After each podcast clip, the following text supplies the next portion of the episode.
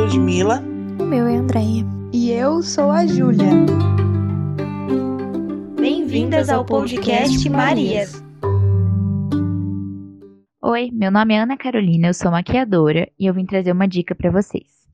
A escolha de bons produtos de maquiagem, como base ou corretivo, é essencial para o resultado da sua maquiagem. Mas você sabia que a saúde da sua pele tem papel fundamental na duração e no aspecto bonito da sua make? Por isso, hidrate sempre seu rosto após lavá-lo e antes de aplicar qualquer produto. Não se esqueça também do protetor solar, que te protegerá dos raios solares prejudiciais à pele. Assim, o resultado da sua maquiagem será incrível e, além disso, você terá uma pele saudável, tá bom? Beijo, meninas! A partir de agora, o uso de fones de ouvido é aconselhável. Assim, você poderá nos ouvir melhor. Eu sou a Juliana, eu tenho 27 anos, me formei em psicologia no ano passado. Também participei do estágio no CEAMO, fazendo uma cartilha, né, como, como um projeto pela instituição. E também conseguimos, num, num tempo diferente, ter encontros presenciais lá na, na instituição. Olá, eu me chamo Daniela. Também me formei em psicologia no ano passado, né, em dezembro de 2020 e fiz um está esse estágio, né, junto com a Juliana, onde a gente participou em tempos pré-pandêmicos, né, de alguns encontros presenciais, né, do serviço do Oceano. Esse foi, inclusive, o, o nosso trabalho escolhido para o TCC, né? Aliás, o meu, a Ju fez dois. e esse era um, um, dos trabalhos principais, né? É, e a gente também é, conta hoje com a, com a presença da Patrícia, que é psicóloga do, do serviço, do SEAMO, e ela vai se apresentar. Boa tarde, meu nome é Patrícia Filizola, eu sou psicóloga do CEAMO, Centro de Referência e Apoio à Mulher de Campinas, desde 2013. Atualmente eu estou com 51 anos, sendo que 24 anos é, estou atuando na área da psicologia. O trabalho aqui no CEAMO é realizado com mulheres que se encontram em situação de violência e o nosso principal objetivo é orientar e fortalecer essa mulher. O que, que você acha, desde quando você começou, você conseguiu ver de mudança, não somente dentro da, da instituição, mas de alguma forma falando de Brasil, de, de social? Bom, é, dentro do serviço, quando eu entrei aqui em 2013, a gente conseguiu sistematizar o trabalho de fortalecimento de mulheres em grupo. Isso é uma meta de todos os centros de referência e apoio, né, ter um grupo de fortalecimento, mas até o ano de 2013 não tinha um trabalho de grupo sistemático. E isso a gente conseguiu trazer para o CEAMO, esse trabalho acontece semanalmente. Nós tivemos uma pausa aí durante o período de pandemia, e estamos retomando agora a partir desse mês de outubro. Do ponto de vista da sociedade, o que a gente observa é um, um retrocesso muito grande nas questões de violência contra a mulher. Quando entrei aqui no serviço, uh, o Brasil ocupava o oitavo lugar no ranking de países que mais assassinam mulheres, e agora nós já estamos em quinto lugar. Né? Então, assim, do ponto de vista social e político, a gente não teve avanço nessa política de direitos da mulher. É, Paty, por que, que você acha que isso acontece, assim, que aconteceu um retrocesso e não um progresso nessa questão? Porque não houve investimento político mesmo, né, nessa área. No, nos anos de 2002 até 2000 e, acho 2006, se eu não me engano, até 2010, na verdade, a gente teve bastante investimento em políticas públicas para as mulheres, inclusive o CEAMO foi criado em 2002, com uma equipe técnica bastante grande, a gente, aqui o serviço tinha cinco técnicas, e aí a gente foi vendo no decorrer do ano a, a perda, né? Por exemplo, agora a equipe está reduzida a uma dupla psicossocial, então sou eu e mais uma assistente social, e não tem investimento mesmo, né, em políticas públicas. E eu acho que isso é falta de vontade política mesmo. Não é uma questão econômica, acho que é uma questão política. Faz parte de um planejamento político tudo isso, né, Paty? Acho que, pelo menos com tudo que a gente tem visto de notícias e tudo mais, me deixa a impressão, pelo menos, de que quase um plano para que isso continue sendo cada vez mais deteriorado, né? Porque a gente não tem mais investimento nos básicos e tudo depois começa a ficar deteriorado, né? Os espaços públicos de primeiro plano, assim, principalmente, né? É, sim, é, é, uma política até, a gente fala assim, de sucateamento, né? Então, eles vão desidratando os serviços. Desde a época do impeachment da Dilma, a gente não teve mais recurso né, para essa área de, de direitos da mulher. Então, de fato, a gente observa assim uma postura de desidratação, né, dos serviços que trabalham e atuam nessa área, né? E isso é geral no, no país inteiro. São pouquíssimos, por exemplo, os municípios que têm um centro de referência especializados. É, e Paty, eu queria saber como que você sentiu no serviço, né, a, os impactos da pandemia, assim, teve alguma diferença, né, além de não poder ter os encontros presenciais, né, mas você achou que aumentou a violência, que diminuiu? Teve né, toda uma discussão com os problemas de como denunciar né, com o, o companheiro em casa, né? Então, como que você viu esses reflexos da pandemia? Bom, a pandemia impactou negativamente o serviço. Eu tenho um dado de que houve um aumento nas denúncias no 180. Porém, a gente teve uma queda nos atendimentos, inclusive na procura aqui do serviço do CEAM, uma queda assim brusca, né? E as delegacias da mulher também nos referiram que teve uma queda na procura da delegacia para registro de boletim de ocorrência. Isso não quer dizer que a violência diminuiu, muito pelo contrário, acho que é, deflagra a dificuldade das mulheres de acessar os serviços, né? A pandemia trouxe essa dificuldade, mas pelo índice de, de denúncias que aumentou no 180, a gente imagina que a violência aumentou quantitativamente. Do ponto de vista qualitativo, as mulheres que vêm para atendimento durante o período da pandemia nos refere o aumento das agressões e o aumento da intensidade do tipo de violência, né? Então as violências se tornaram bem mais pesadas, né? E mais frequentes, e elas referem realmente uma dificuldade de, de busca de ajuda pelo companheiro também ter perdido o trabalho, pelo companheiro também estar em casa com ela, né? Então, de verdade, a pandemia impactou negativamente o serviço e, na verdade, impactou, acho que, a vida dessas mulheres, né, de forma geral. Pesado isso, né, Paty? Acho que, óbvio que a gente não esperasse que, de alguma forma, algo melhorasse, porque a pandemia, ela, querendo ou não, impactou todo mundo de, de formas uh, bem negativas mesmo, mas ouvir isso acho que, que traz uma preocupação um pouco maior, uma dor um pouco maior de que meio que as coisas realmente pioraram a níveis que a gente não tem noção, né? porque para quem já foi presencialmente, já ouviu algumas histórias nas rodas de conversa, a gente, aquilo tudo já era muito impactante e, e, e doloroso, né? E acho que ouvir isso, sabendo que de muitas maneiras essas mulheres não estão nem conseguindo chegar até aí, é muito mais ainda, né? Sim. É, a gente conseguiu construir algumas estratégias, mas a gente percebeu que são estratégias assim que não, não teve um alcance muito grande, né? A gente começou a ofertar os atendimentos por telefone mesmo, mas quando você presta atendimento por telefone, você reduz muito a vinculação ao serviço, a empatia, né, que a gente tem no atendimento presencial. Então, o atendimento telefônico ele foi ofertado, mas ele ficou mais restrito a, a questões de orientação.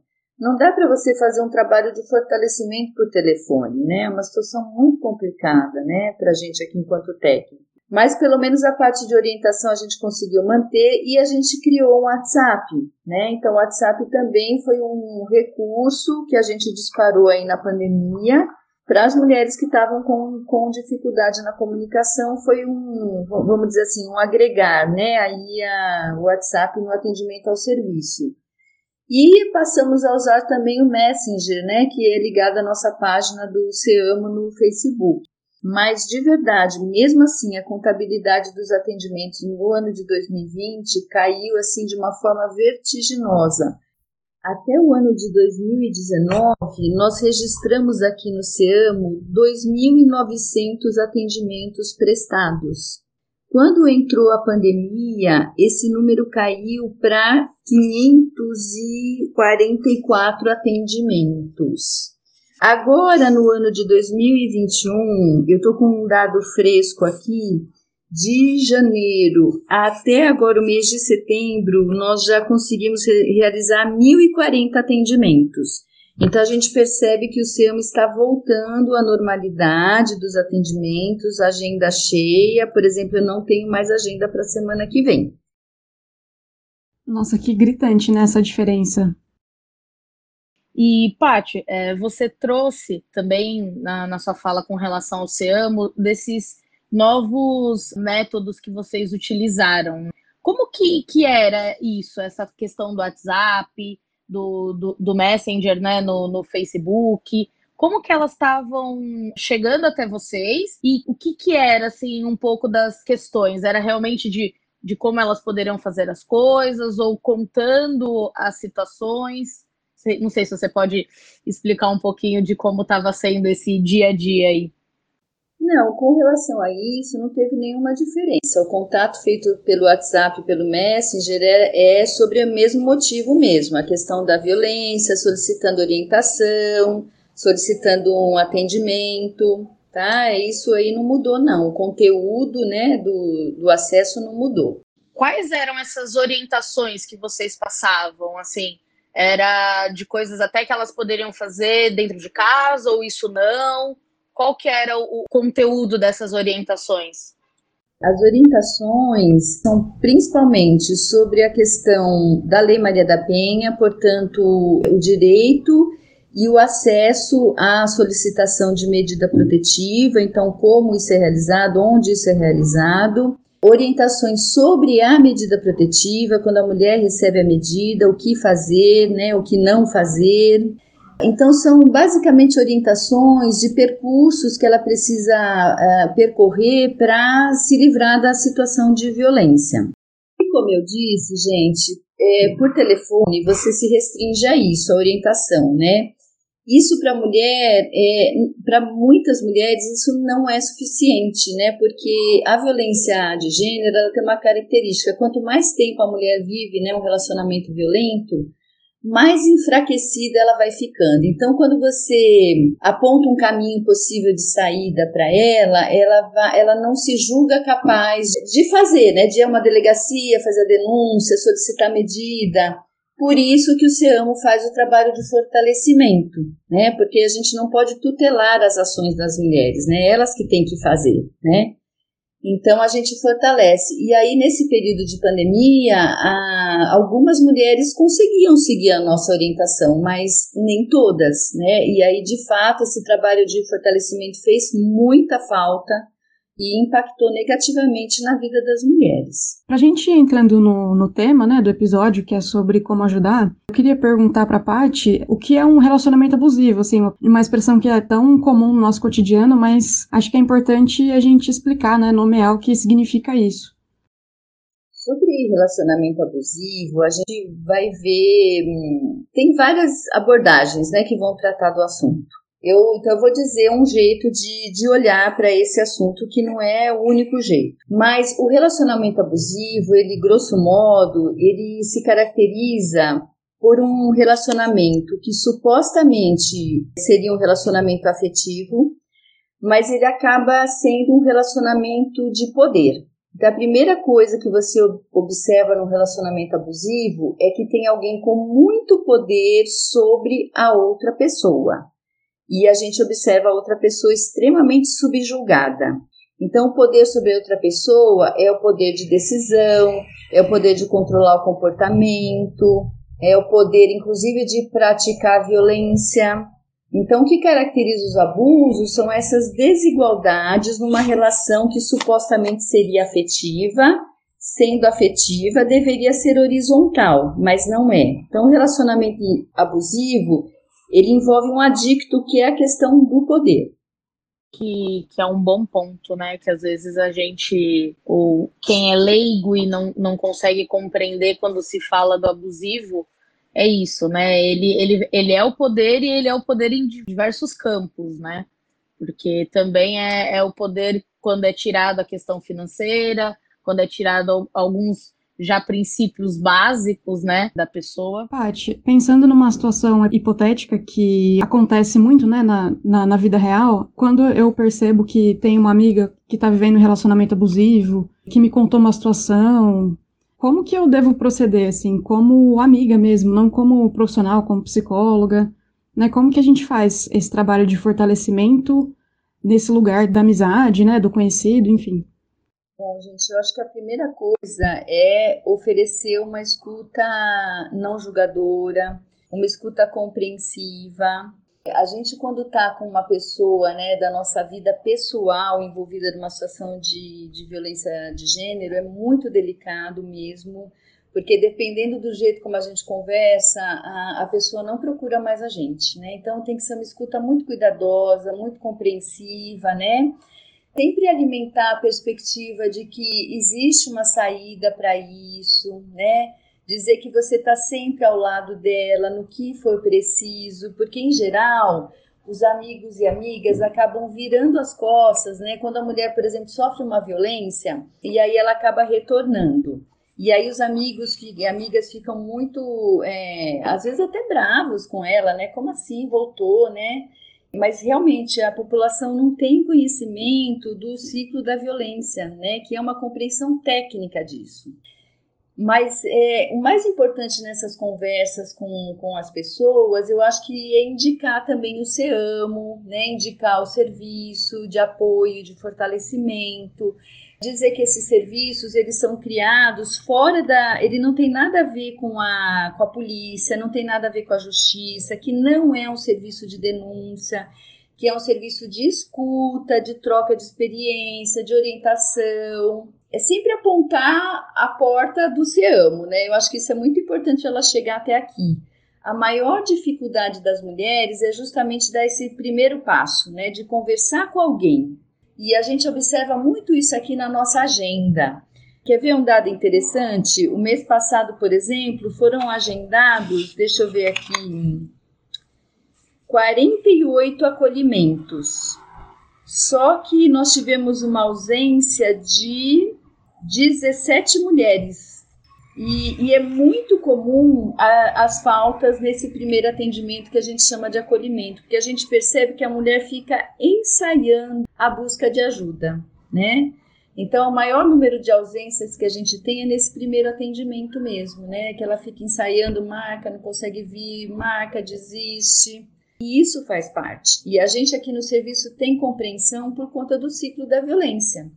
A gente falou um pouco disso, né, nas nossas discussões internas de quando a gente também criava lá a cartilha, de que realmente é importante o reconhecimento da população, do que é esse ciclo, de como ele, ele funciona. Porque, se eu não me engano, você até disse uma vez pra gente que quanto mais a gente o conhece, mais a gente vai reconhecer onde essa mulher está, né? Porque querendo ou não, dependendo da fase em que ela esteja dentro do ciclo da violência, a gente teria que tomar decisões diferentes ou atitudes diferentes para com elas, né, Pati? Exatamente. Eu costumo dizer que o ciclo de violência de gênero, ele não é um desenho no papel ele é concreto, ele é real e ele acontece exatamente do jeito que se desenhou, mas ele não é um desenho, ele funciona, né? Então, quando o autor de violência ele pede desculpas para a mulher, ele promete que nunca mais isso vai acontecer, que ele vai buscar tratamento, por exemplo, se ele for usuário de álcool ou de outra substância, e aí, como, como isso é tudo que a mulher quer ouvir, é tudo que ela quer acreditar, ela acredita e ela dá uma chance. E o ciclo segue girando exatamente assim, porque cada vez que uma violência ocorre, o autor de violência se põe numa postura de arrependimento, tem uns até que fazem uso de chantagens emocionais pesadas, né, do tipo chora, vira criança, ameaça de se matar, então tem várias e outras situações também que são situações familiares, né? De a família empurra a mulher de volta para o casamento. Então, assim, são várias situações, é, e eu falo empurra de volta porque às vezes a família não dá acolhida para a mulher no momento da separação, por exemplo, né? E ela não tendo para onde ir, ela acaba voltando, né, para a relação violenta. Então, eu queria pedir para a Paty é, falar para gente o ciclo da violência, né? Quais são as fases? Bom, o ciclo da violência, é, a primeira vez que ele foi desenhado, em 1979, por um psicólogo chamado Walker, que estudava essas questões de relacionamentos violentos, ele era composto de três fases. Hoje em dia, a gente já tem um ciclo desenhado, identificado uma quarta fase. Mas basicamente o ciclo é essa primeira fase que a gente diz que é a construção da violência. Isso no ciclo do Walker não tinha. A construção da violência é: o ambiente começa a ficar tenso, ele fica nervoso com pequenas coisas, a mulher começa a se sentir pisando em ovos para falar com ele, até que um dia, numa resposta que ele não gostou, ele pratica a, a violência, que na fase do ciclo a gente vai chamar da fase da explosão, o terceiro momento do ciclo seria a, a fase dos pedidos de desculpas, as promessas de mudança, né, onde, onde agrega-se tudo isso, a chantagem emocional, pressões familiares, pressões da, de algumas comunidades religiosas. E aí, nessa que a mulher dá chance, ela vai para a quarta fase do ciclo, que a gente chama da fase da lua de mel que o casal fica bem por um tempo, né, nesse pós-violência. Então, quando ela dá essa chance, o casal, o autor de violência, ele se mostra mais manso, ele até se mostra às vezes mais colaborador com as questões de casa, né? Essa fase da lua de mel, ela pode durar uma semana, seis meses, dois meses, um ano. Isso aí depende muito da dinâmica do relacionamento. Isso é muito peculiar. E aí, só que a tensão começa a ser construída novamente, porque por mais que o autor queira ser uma pessoa diferente, às vezes eles querem mesmo, mas assim, existe uma impossibilidade por questão social, né, dessa construção da masculinidade, né, que a gente tem uma construção tóxica da masculinidade ou às vezes questões da personalidade mesmo dele, né, adoecida, mas em geral é mais por conta dessa construção social da masculinidade, né, uma, uma masculinidade bem horrível, né, desse homem violento que manda, né. Então, uh, o problema é que cada vez que o ciclo gira, o homem vai ficando mais fortalecido e a mulher cada vez mais enfraquecida. A gente costuma dizer, a gente que eu falo, são os estudiosos de, de, de desigualdade de gênero e relacionamentos violentos, e não é exatamente um ciclo, portanto. Se cada vez que o ciclo gira, o homem está mais forte, a mulher mais enfraquecida, eles até dão uma dimensão de uma espiral que vai ficando cada vez mais grave e mais intensa faz um pouco mais de sentido do que algo sempre neutro, né? Algo que sempre vai se manter como se sempre fosse o mesmo, né? E na verdade a gente sabe que nenhum ciclo é assim, né? Quanto mais algo acontece, menos outro acontece, né? Mas é, é bem interessante isso, Paty. E você acha que tem alguma fase desse ciclo que seja um pouco mais fácil de chegar até essa mulher ou dessa mulher conseguir chegar até vocês ou até alguém? Você acha que, que existe isso? Existe esse respiro em alguma parte do ciclo? Eu não diria respiro, mas é justamente a, a importância da gente compreender o ciclo é justamente para a gente poder trabalhar. Então, por exemplo, se a mulher está na fase da lua de mel, onde ela se reconciliou com esse autor de violência, não adianta você dizer nada para ela neste momento, porque ela volta a investir na relação, ela volta hum, a cuidar dessa relação, né? E até porque, como o autor está se mostrando bonzinho, malvada é você que fica falando mal dele. Então, nessa fase da lua de mel, não adianta abordagem, né? Quando as mulheres buscam o serviço, geralmente é no, no após a, a explosão da violência. Nesse momento elas estão muito assustadas, muito machucadas, muito ofendidas, e aí nesse momento elas costumam buscar ajuda. E é muito importante o trabalho de fortalecimento exatamente neste momento para que ela não caia de novo né, na, na conversa dissimulada do autor de violência, que ele vai mudar, que ele não vai fazer mais isso. Se a gente consegue fortalecê-la ela nessa fase, ela não vai dar a chance dele. Mas se o trabalho de fortalecimento para ela naquele momento não for ainda o suficiente e o autor de violência estiver se aproximando muito dela, fazendo, sendo muito insistente e ela não estiver suficientemente fortalecida, ela vai voltar. Quando ela reata esse relacionamento e ela está sendo acompanhada aqui pelo serviço, ela vai ser orientada quanto a isso, sobre o risco né, do, do, do reatar a relação, relação violenta. Porém, a gente não vai colocar para ela nenhum impedimento com relação ao serviço. A gente vai deixar o serviço à disposição, né? Para quando ela quiser voltar, nós estaremos de porta abertas. Mas o trabalho de monitoramento, né, que a gente faz no acompanhamento do, dos casos das mulheres que se separaram e que estão sendo perseguidas, quando ela decide por voltar, a gente, a gente avisa que a gente vai parar o monitoramento, que a gente não pode mais ficar ligando, até porque a maioria delas não querem que a gente interfira nisso. E elas às vezes manifestam isso expressamente: olha, eu tô voltando, eu vim aqui avisar, tá? Porque eu quero, não quero mais ser atendida.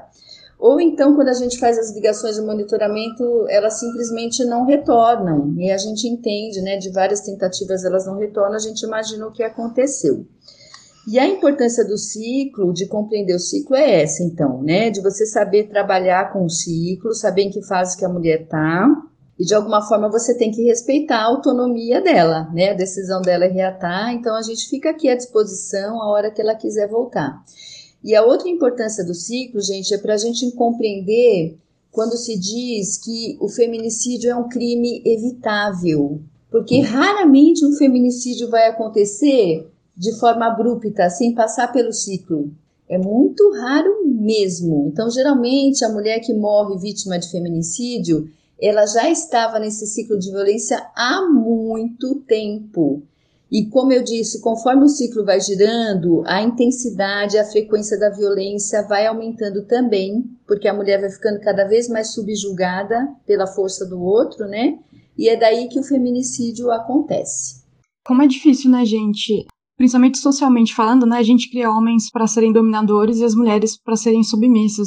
E, Paty, eu queria saber sobre as relações LGBTs nos serviços, elas chegam, como que funciona mulheres trans, por exemplo, ou relações entre mulheres.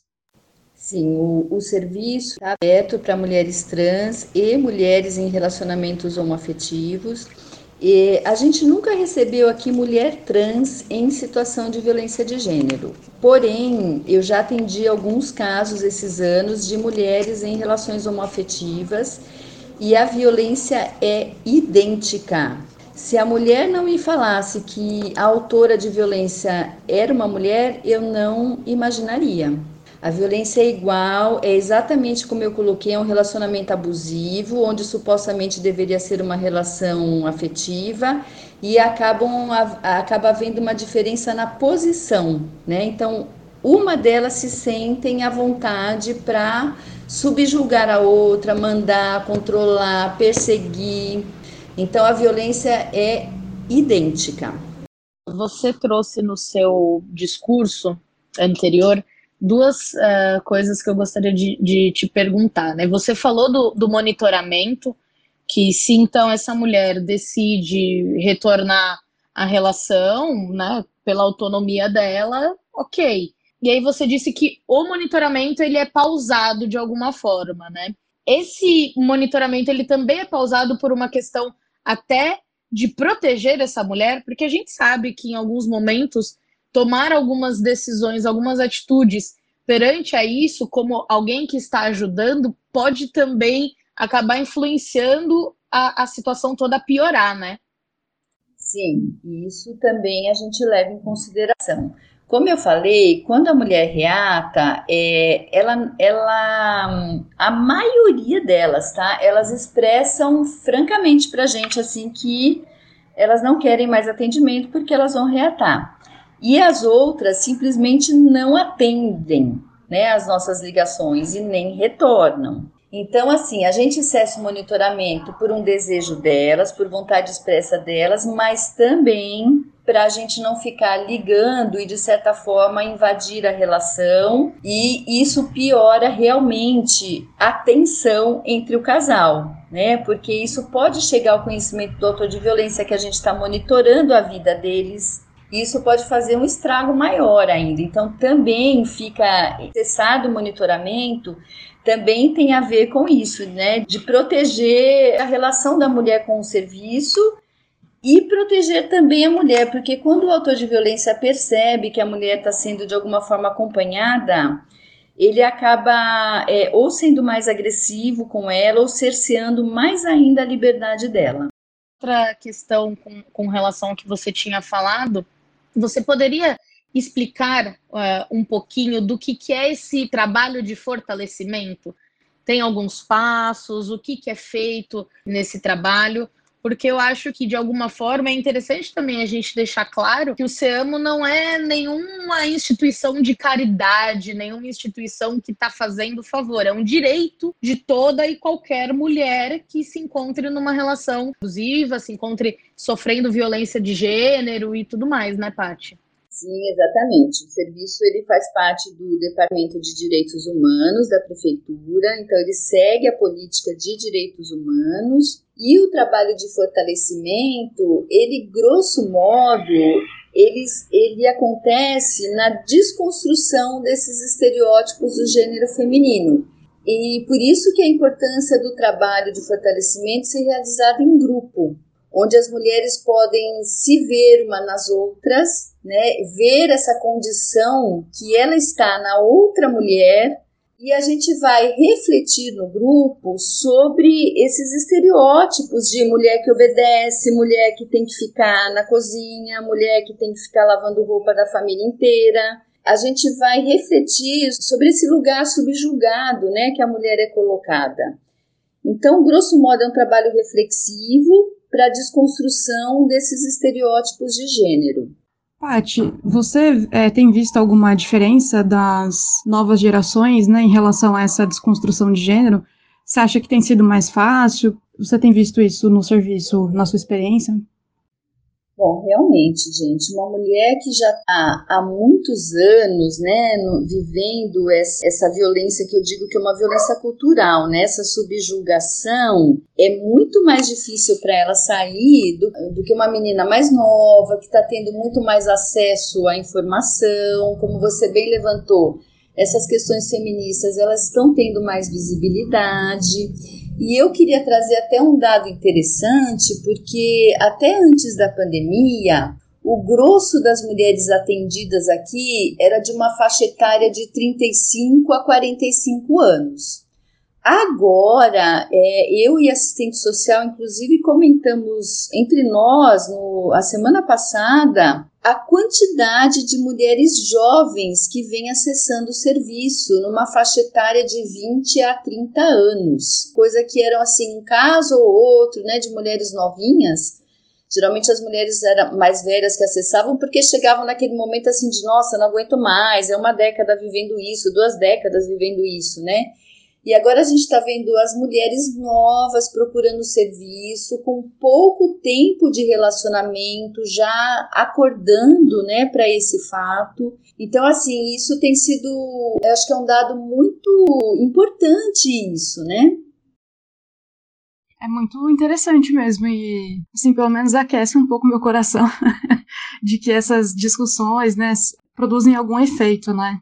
A gente falar de, do feminismo, né, de, da construção da mulher. Interessante saber que existe algum impacto, né, pelo menos nas novas gerações.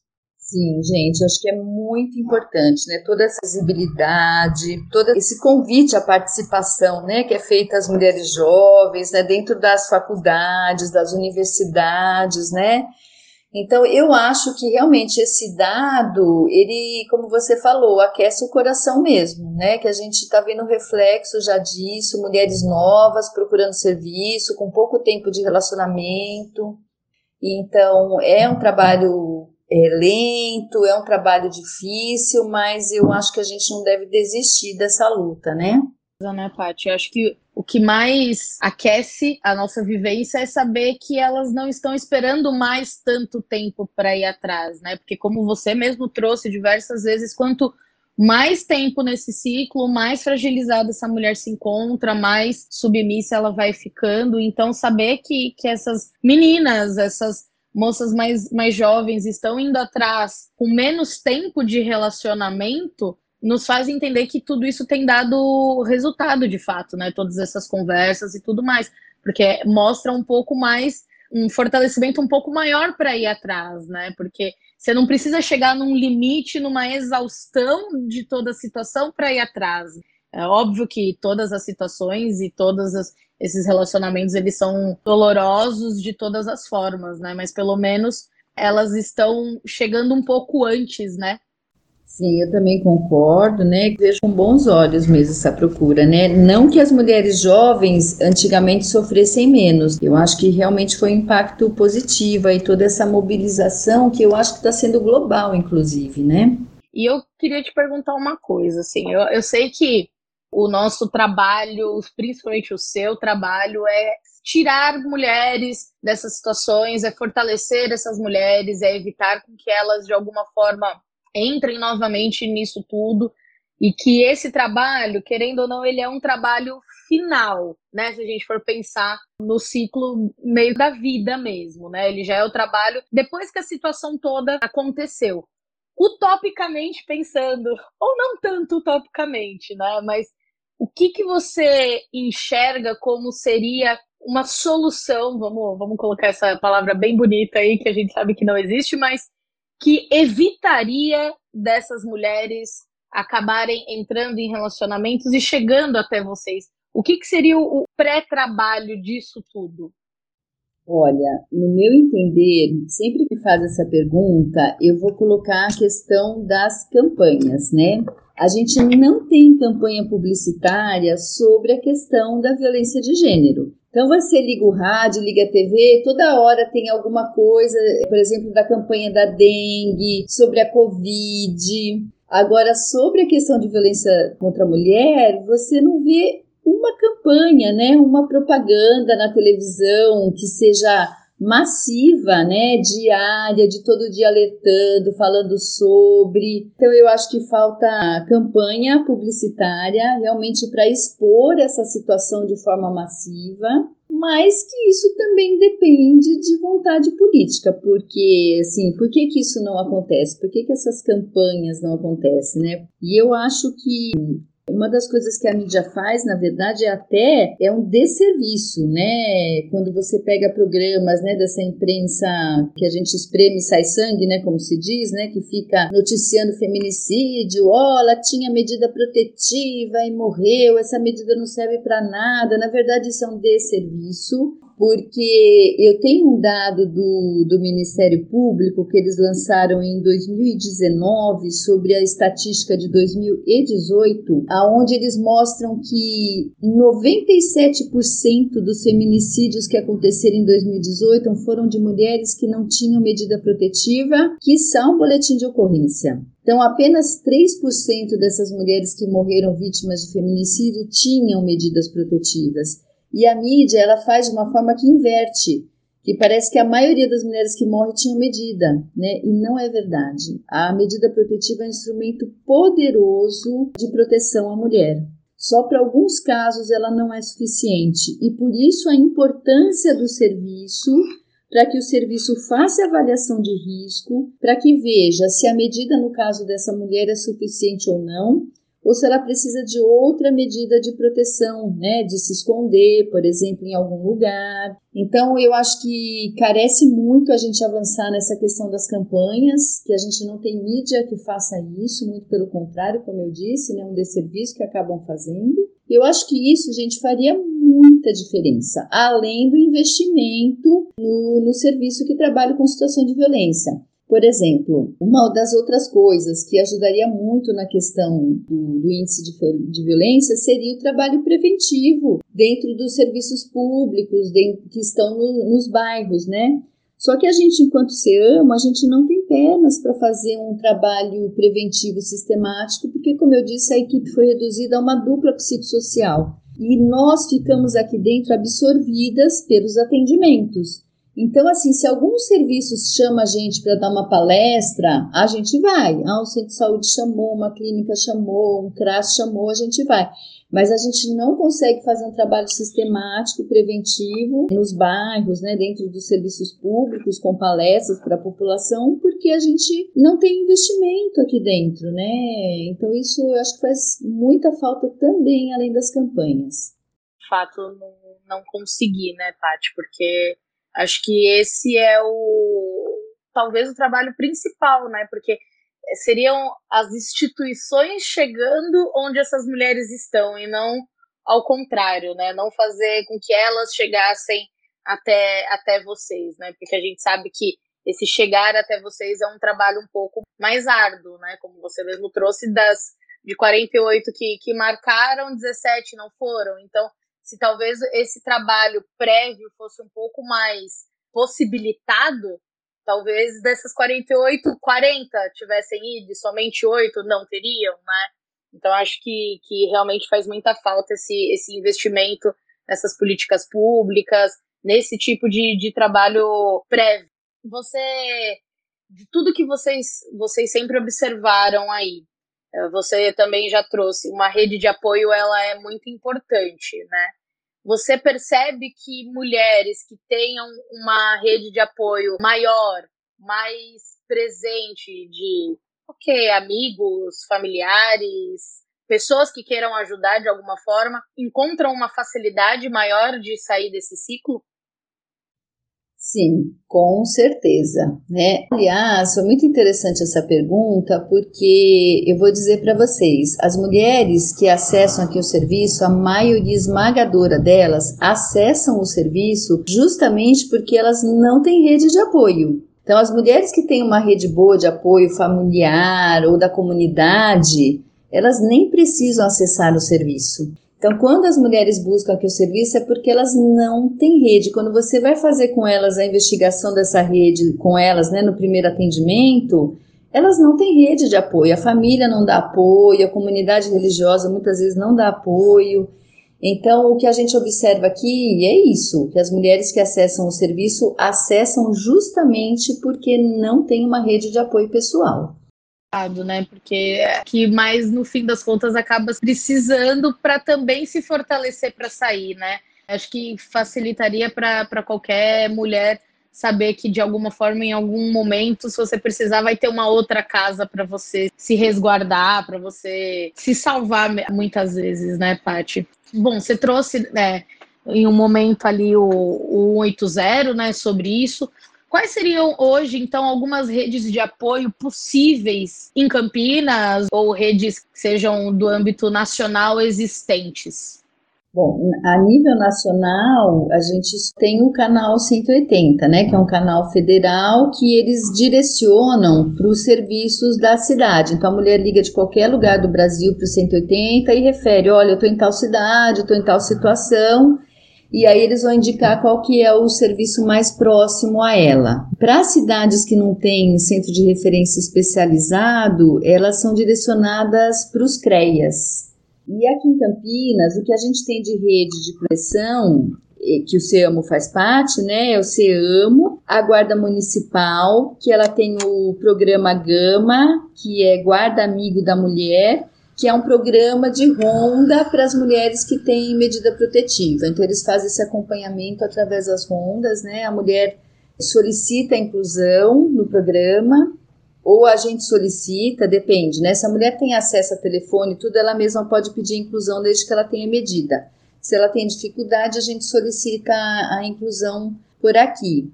Mas aqui no município é basicamente o CEAMO, a Guarda Municipal, os CREAS também, né, quando a gente percebe violação de direito de outros membros da família, por exemplo, as crianças, né, a gente trabalha junto, né, as DDMs, que aqui em Campinas são duas delegacias, né, que também fazem parte dessa rede de proteção. Tem o CAISME, né, que atende as questões de, de violência sexual, a defensoria pública, né, para as questões cíveis, né, que a mulher precisa regularizar quando ela, por exemplo, vai fazer uma separação. Então, basicamente, a rede de apoio aqui de Campinas é até que é uma rede boa, é uma rede bem consistente mesmo, né? A gente fica realmente devendo essa questão do trabalho preventivo. Só retomando um pouco do que vocês estavam falando agora, né, sobre essa procura pelo serviço, agenda, mas não vai. É, Paty, você acha que existe um sentimento de culpa da vítima, de vergonha, por isso que elas não vão? Assim, é, é complicado esse reconhecimento de si como vítima, né? Por que, que você acha que acontece tanta desistência? Então, eu acho que tem a ver com esses sentimentos mesmo. O autor de violência, ele culpabiliza a mulher pela atitude dele, né? Eu só fiquei nervoso porque você fez isso, você falou aquilo, né? Então, tem a culpa, tem a vergonha, porque existe um mito de que as mulheres que sofrem situação de violência são mulheres, sei lá, eu, eu nem sei dizer assim exatamente o que passa na cabeça. O que ela se refere é assim, ai, muita vergonha, muita vergonha. No grupo, essa vergonha nós traduzem mais ou menos isso. Ai, parece que mulher que sofre violência é uma mulher que é toda acabada, em frangalhos, eu não estava me sentindo assim.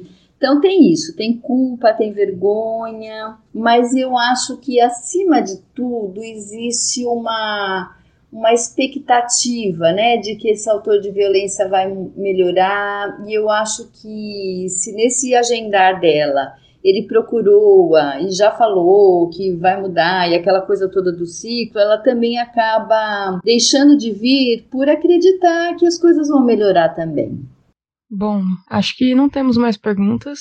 Nós podemos tocar em vários assuntos importantes dentro da temática da violência de gênero. Não sei se a Paty gostaria de falar mais alguma coisa. E para ir finalizando, eu queria pedir para ela dizer pra gente como faz para entrar em contato com o SEAMO. É, o SEAMO, ele tem um telefone gratuito, que é o 0800 777 1050 e o nosso WhatsApp, que é o 19 3236 3619. Eu vou deixar uma mensagem final para as mulheres dizendo que a maioria das violências, ela, e principalmente as violências graves, elas acontecem em cima do silêncio das mulheres, né? Então, a minha mensagem é não se cale, mulher, né? Amanhã pode ser tarde. Então, para lembrar as mulheres que ninguém está sozinha, né, que existe serviços de apoio, existe solução para essa situação. Basta fazer o primeiro movimento, que não importa que esse passinho seja pouco, importa que o movimento de sair disso começou. E a gente vai acompanhando essa mulher no tempo dela. Maravilha, Paty. Acho que é bom também deixar claro que funciona esses serviços funcionam, esses serviços estão aí há anos funcionando e ajudando muitas mulheres, né? E eu gostaria de, de agradecer você por ter, por ter vindo, a Dani também por estar aqui e a Lud pelo convite. Agradeço muito pelo seu trabalho também. Eu acho que o seu trabalho ele é um fundamental para muitas mulheres ainda estarem vivas. E eu vi isso acontecendo também então, agradecer de verdade ao seu trabalho, ao SEAMO, por tudo que vocês já fizeram e ainda vão fazer, e espero em algum momento com condições muito melhores do que aqui hoje a gente, a gente tem. Obrigada. Eu que agradeço, agradeço o reconhecimento pelo nosso trabalho e me coloco à disposição. Um grande abraço. Eu também queria agradecer a, a Paty, a Lude, pelo convite. É, obrigado, Paty, pela oportunidade que você me deu, né? Acho que tanto profissional quanto pessoal, de conhecer todo esse trabalho, né? De que é possível com que as mulheres saiam da situação de violência, que elas se fortaleçam. Né? Então, obrigado mesmo pelo trabalho que você faz. E parabéns, Lud, pela ideia do podcast. Eu queria ter tido essa ideia. Muito bacana mesmo. Obrigada, gente.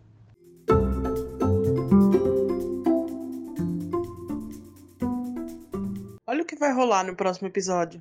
E esse tipo de frase, né, que você citou, é, é muito típico, típico mesmo dessa, dessa ridicularização e principalmente da desconsideração de que a mulher ela é um sujeito não só de direito, mas de desejos. Você não está sozinha. Diz que 180 para falar com a Central de Atendimento à Mulher. Caso queira saber um pouco mais sobre o SEAMO ou procura por ajuda, ligue 0800 777 1050 ou pelo WhatsApp 019 3236 3619. Caso você não seja da região de Campinas, procure a central de apoio à mulher mais próxima a você.